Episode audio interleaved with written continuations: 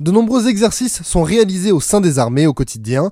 Certains noms résonnent d'ailleurs comme un nom de déjà entendu, mais détrompez-vous, parce que si le nom reste, il s'agit en réalité davantage d'un entraînement opérationnel de plus en plus abouti que d'un simple exercice. Et les objectifs qui leur sont justement assignés évoluent d'année en année avec une forte tendance au durcissement des opérations. Et c'est le cas de l'exercice Cormoran 2021. Du lundi 27 septembre au 15 octobre, la Marine nationale et l'armée de terre ont mobilisé leurs forces pour déployer un groupe naval aéromobile appelé GNAM en Méditerranée pour réagir face à des scénarios complexes et réalistes et conduire des opérations en zone littorale en environnement durci. Malgré les conditions météo défavorables qui provoquent de gros dégâts sur Marseille, eh bien nous embarquons à bord des hélicoptères de manœuvre du premier régiment d'hélicoptères de combat, plus connu sous sa forme premier RHC. Après un vol au-dessus de la Méditerranée, équipé de nos gilets de sauvetage, l'équipage de l'hélicoptère Caïman réalise un appontage sans hésitation sur le pont du PHA Tonnerre, un des deux porte-hélicoptères amphibies engagés alors que le vent et la pluie commencent d'ailleurs à redoubler, signe que le travail d'entraînement à l'appontage porte ses fruits. Bienvenue au sein de l'exercice Cormoran 21. Nous rejoignons l'amiral Christophe Cluzel et le général Frédéric Barbry qui commandent cet exercice à bord du tonnerre. Alors, bonjour à vous deux. Amiral, est-ce que vous pouvez nous brosser l'organisation et l'objectif de cet exercice?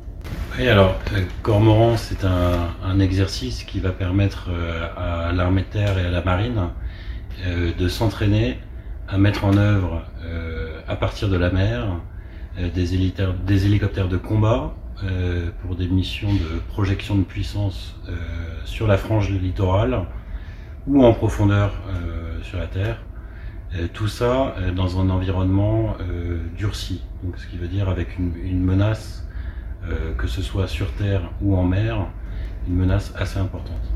Alors, est-ce que vous pouvez nous préciser ce que vous entendez par durcissement des opérations? C'est lié à l'ennemi que vous, rencontrez, c'est ça? Oui, vous savez qu'on on estime actuellement que qu'il y a de plus en plus de risques que, que, nos armées soient engagées dans des conflits qu'on appelle de haute intensité. Et donc, euh, on, s'y prépare euh, avec euh, les autres composantes, donc dans le cas présent avec l'armée de terre et, la LAT. On s'y prépare en, s'entraînant avec une, menace qui est, elle-même plus importante. Donc, dans le cas présent, on aura un sous-marin à la mer, on aura des, bâtiments de surface, on aura des batteries, des batteries solaires sur Terre, ce qui nous impose de, de, réfléchir au meilleur mode d'action euh, pour pouvoir contrer ces menaces. Pour vous, mon général, qui commandait la 4 brigade d'aérocombat, vous estimez que cet exercice vous apporte quoi en plus? C'est un exercice qui, pour la 4 brigade d'aérocombat, est capital, il est fondamental, parce que nous mettons en œuvre un peu plus de 300 militaires, 24 hélicoptères d'ancienne nouvelle génération. Et puis ce qu'il faut envisager et considérer, c'est qu'on se déploie dans un milieu qui n'est pas naturel, c'est le milieu maritime.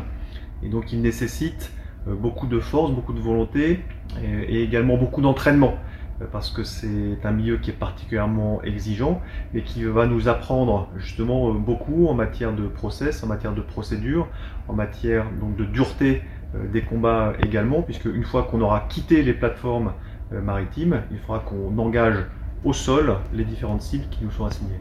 C'est ce que vous appelez travailler l'interopérabilité?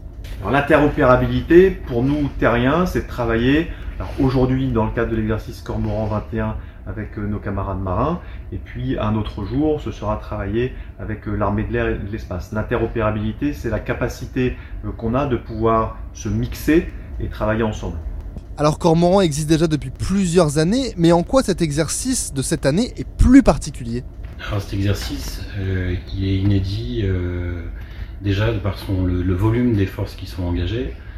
Deuxième point que j'évoquerai, c'est euh, euh, la, structure de, l'état-major qui assure le commandement de cette force et qui, pour la première fois, est entièrement intégré, donc entièrement unifié. C'est un état-major interarmé, euh, armé par, par la 4e brigade d'aérocombat et l'état-major de la force aéromaritime de réaction rapide de la Marine nationale. Euh, et donc un état-major qui associe finalement euh, l'expertise du combat aéroterrestre de la 4e BAC et l'expertise du combat aéronaval de FR.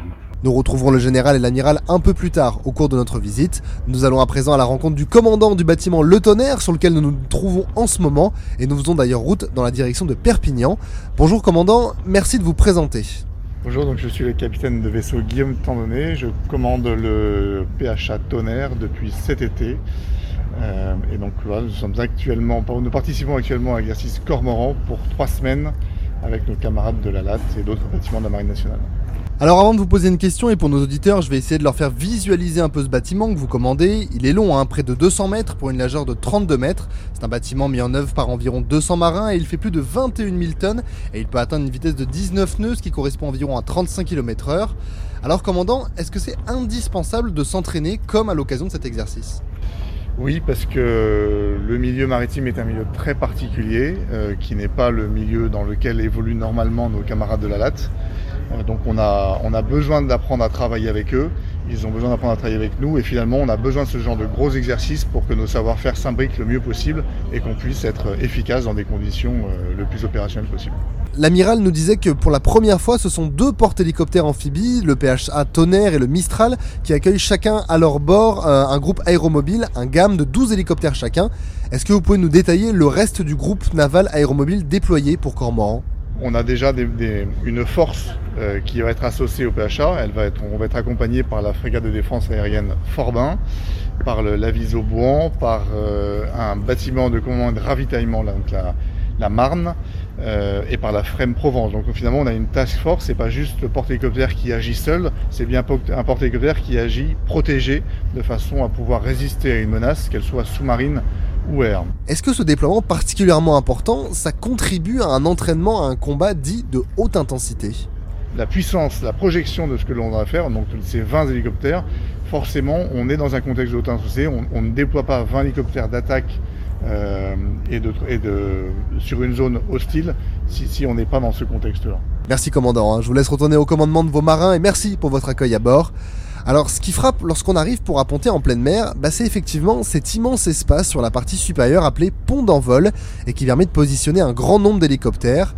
Mais c'est aussi un espace immense hein, de 885 mètres carrés à l'arrière, comme pour un ferry, et qui est nommé radier et qui permet de faire rentrer à quai des centaines de véhicules terrestres et en mer, des engins de débarquement ou amphibies, grâce à un système identique à une écluse. Une fois à bord, vous êtes surpris hein, par les longs couloirs à chaque pont qui s'éclairent en rouge la nuit. Un formidable outil qui avance comme ça en mer avec une capacité énorme d'accueil puisqu'il dispose de 4 chalands hangars de 2650 mètres carrés et qui peuvent accueillir par exemple 60 véhicules blindés et 13 chars, mais aussi un hangar pour 16 hélicoptères. Nous allons à présent à la rencontre de celui qui commande un des deux groupements aéromobiles dont on vous parle depuis le début de ce podcast, euh, à savoir donc celui qui est sur le tonnerre. Bonjour mon colonel, est-ce que vous pouvez vous présenter? Bonjour, je suis le, colonel Statuki, je suis le chef de corps du 1er régiment d'hélicoptères de combat de, de Falsbourg, engagé ici dans l'exercice Corps 2021. Est-ce que vous pouvez nous préciser l'engagement de votre régiment sur cet exercice? Donc, euh, Du 1er régiment d'hélicoptères de combat, nous sommes engagés dans le groupement aéromobile numéro 1, déployé sur le tonnerre, et nous déployons donc, dans le cadre de cet exercice, environ 160 aérocombattants et 12 euh, hélicoptères répartis en 4 gazelles, 4 tigres et 4 caïmans. Et du coup, sur l'autre PHA, quels sont les moyens de l'aviation légère de l'armée de terre qui y sont ah, effectivement, sur le porte-hélicoptère amphibie Mistral, nous répliquons la quasi-totalité de ces moyens. Donc euh, un régiment, alors qui est euh, un régiment constitué sur la base du 3e et du 5e régiment d'hélicoptères de combat et qui met également en œuvre 12 aéronefs. Et quels sont les objectifs pour vous? Alors l'objectif euh, de cet exercice, d'abord, c'est de façon inédite la possibilité de s'entraîner avec deux plateformes aéronautiques en amphibie, avec euh, plus de 20 hélicoptères qui seront mis en œuvre dans le cadre d'opérations qui seront menées vers la Terre. Et donc c'est les maintiens en compétence d'un savoir-faire français de cette capacité à euh, réaliser des opérations depuis la mer, depuis nos portes hélicoptères amphibies. Et au-delà de ça, donc travailler encore plus en avant l'interopérabilité entre la Marine nationale, l'armée de terre et l'aviation légère de l'armée de terre. Alors il faut savoir que c'est sur ce PHA Tonnerre que se trouve l'état-major du groupe naval aéromobile, le GNAM, pour commander l'ensemble des forces engagées. Cet état-major de 100 personnes est à parité composé de marins du Tonnerre ou de la force aéromaritime française de réaction rapide, la, FR Marfort venue de Toulon et le personnel de l'armée terre, et plus précisément de la 4ème bague, la brigade d'aérocombat. Alors mon colonel, du coup, il y a du personnel de votre régiment qui participe à cet état-major Alors, sur euh, la partie état-major qui concerne le premier régiment d'hélicoptères de combat, effectivement, nous armons l'état-major du groupement aéromobile numéro 1. En revanche, pour ce qui est du niveau haut, euh, c'est la 4 brigade d'aérocombat qui est engerbé pardon, dans cet état-major. Prendre part, comme c'est le cas, à un exercice de ce type où vous vous retrouvez déployé en mer Méditerranée sur un porte-hélicoptère amphibie, ça apporte certainement des difficultés ou des contraintes particulières? Je vous confirme que c'est une vraie difficulté, c'est absolument pas anodin. En fait, euh, on cumule les exigences de milieu, hein, le milieu aéronautique qui est déjà un milieu qui est exigeant euh, par la rigueur qu'il requiert, et euh, le milieu maritime qui lui n'est pas moins exigeant. Donc effectivement, c'est loin, loin d'être anodin. De jour et particulièrement de nuit, hein, nous sommes engagés dans Cormoran 21 avec des niveaux de nuit qui sont des niveaux de nuit 5, c'est-à-dire la nuit la plus noire possible. Donc effectivement, c'est très exigeant. Ce travail par nuit 5, c'est pour des raisons particulières alors la nuit 5, c'est la nuit qui finalement nous, permet d'être le plus discret possible. Et donc effectivement, ça, nous permet de nous entraîner avec des conditions absolument euh, intéressantes de ce point de vue-là. On parle également de l'intégration de Scorpion, qui est le programme phare de l'armée terre dont on parle souvent sur Skyrock PLM. Comment ça se traduit ici au cours de cette manœuvre interarmée? Donc euh, l'ALAT, évidemment, est intégré dans le, programme Scorpion via le SICES, donc le système d'information du combat Scorpion, que nous mettons en œuvre au niveau du, euh, CO du régiment. Donc la guerre que nous menons euh, les entraînements que nous menons se font euh, via SICES et euh, il a prouvé toute son interopérabilité avec la Marine nationale et s'est révélé vraiment un élément très intéressant dans le cadre de la préparation et de la réalisation de nos missions dans ce cadre de cet exercice. Pour la Marine, c'est transparent ou bien ça a des conséquences pour vous? Alors le système Scorpion nous permet nous d'avoir notamment la possibilité de, suivre nos aéronefs en vol et, nous, avons la capacité de répliquer ces pistes vers le niveau haut et donc d'offrir euh, au GNAM la possibilité euh, d'avoir un peu plus de détails sur la manière dont, sont opérées les opérations. Pour l'aviation légère de l'armée de terre, Cormoran 21 représente donc bien un entraînement opérationnel de haute intensité. Alors pour la LAT, ça se traduit par euh, un engagement déjà massif. un hélicoptère, c'est quand même déjà un bon volume d'hélicoptères. Et face à un ennemi qui est capable de mettre en œuvre des moyens de détection, que ce soit d'alerte ou des capacités de tir, qui, sont du niveau d'une armée conventionnelle. Et une question euh, assez importante, si c'était un engagement réel, est-ce que vous pourriez avoir des pertes? Euh, effectivement, euh, ce qui est certain, sans parler forcément de pertes, c'est qu'on aurait un, ennemi qui, serait d'une confrontation assez élevée et donc qui, qui pourrait nous engendrer des pertes.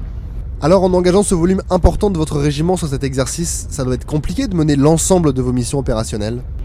Alors, difficile non, mais ça reste un enjeu, effectivement. Le, régiment rentre euh, de BSS où il était engagé jusqu'à la fin du, mois de juillet. Donc la bande sahélo-saharienne, donc euh, l'opération Barkhane. Et ensuite, nous avons entamé donc, le cycle de préparation pour cet exercice euh, Cormoran, dans lequel nous sommes engagés trois semaines. Et nous partons dès la fin de cet exercice en évaluation opérationnelle pour le premier arraché dans le cadre de l'exercice Baccarat. S'en suivra une période de, préparation à l'engagement, puisque nous serons redéployés au début de l'année prochaine en bande sahélo-saharienne. Donc ces opportunités euh, d'entraînement, elles participent de cette préparation et de ce maintien en condition opérationnelle de notre régiment qui, à l'heure où je vous parle, est engagé sur Cormoran, donc avec 12 euh, aéronefs, mais continue de s'entraîner euh, sur Falsbourg, bien évidemment, et également participe à hauteur d'environ une cinquantaine, soixantaine de personnels aux opérations de Barkhane. Donc c'est un cycle qui finalement est permanent et continu et qu'il s'agit effectivement d'entretenir dans la durée. Donc si je dois résumer, on ne chôme pas alors au premier RHC Exactement, on ne chôme pas, mais c'est passionnant. passionnant. Merci beaucoup mon colonel, hein. bonne fin d'exercice. Et nous retrouvons maintenant euh, l'amiral Cluzel. Alors amiral, concernant cet état-major qui planifie et conduit les opérations de l'exercice Cormoran, quelle est votre appréciation? Vous avez dû voir en, zone état-major que l'état-major est entièrement euh, unifié. Et ça c'est euh, c'est également inédit, c'est la première fois qu'on conduit les opérations du groupe naval aéromobile de la sorte.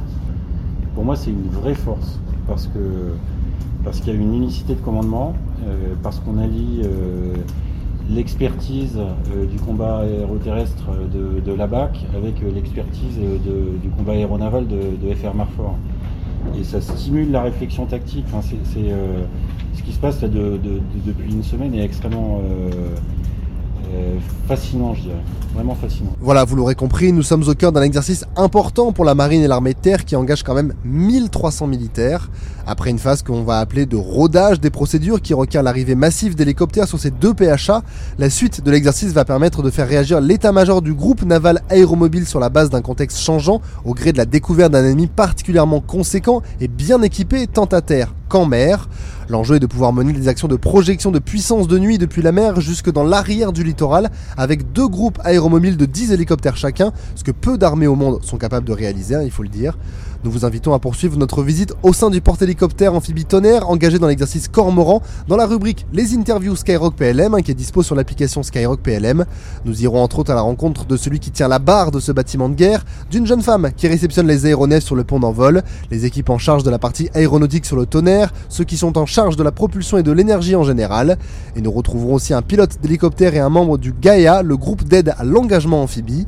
Quant à moi, c'est sous un léger roulis et tangage ressenti à bord, malgré des creux de 5 mètres en mer, que je quitte le porte-hélicoptère amphibie tonnerre, un outil exceptionnel pour des opérations interarmées.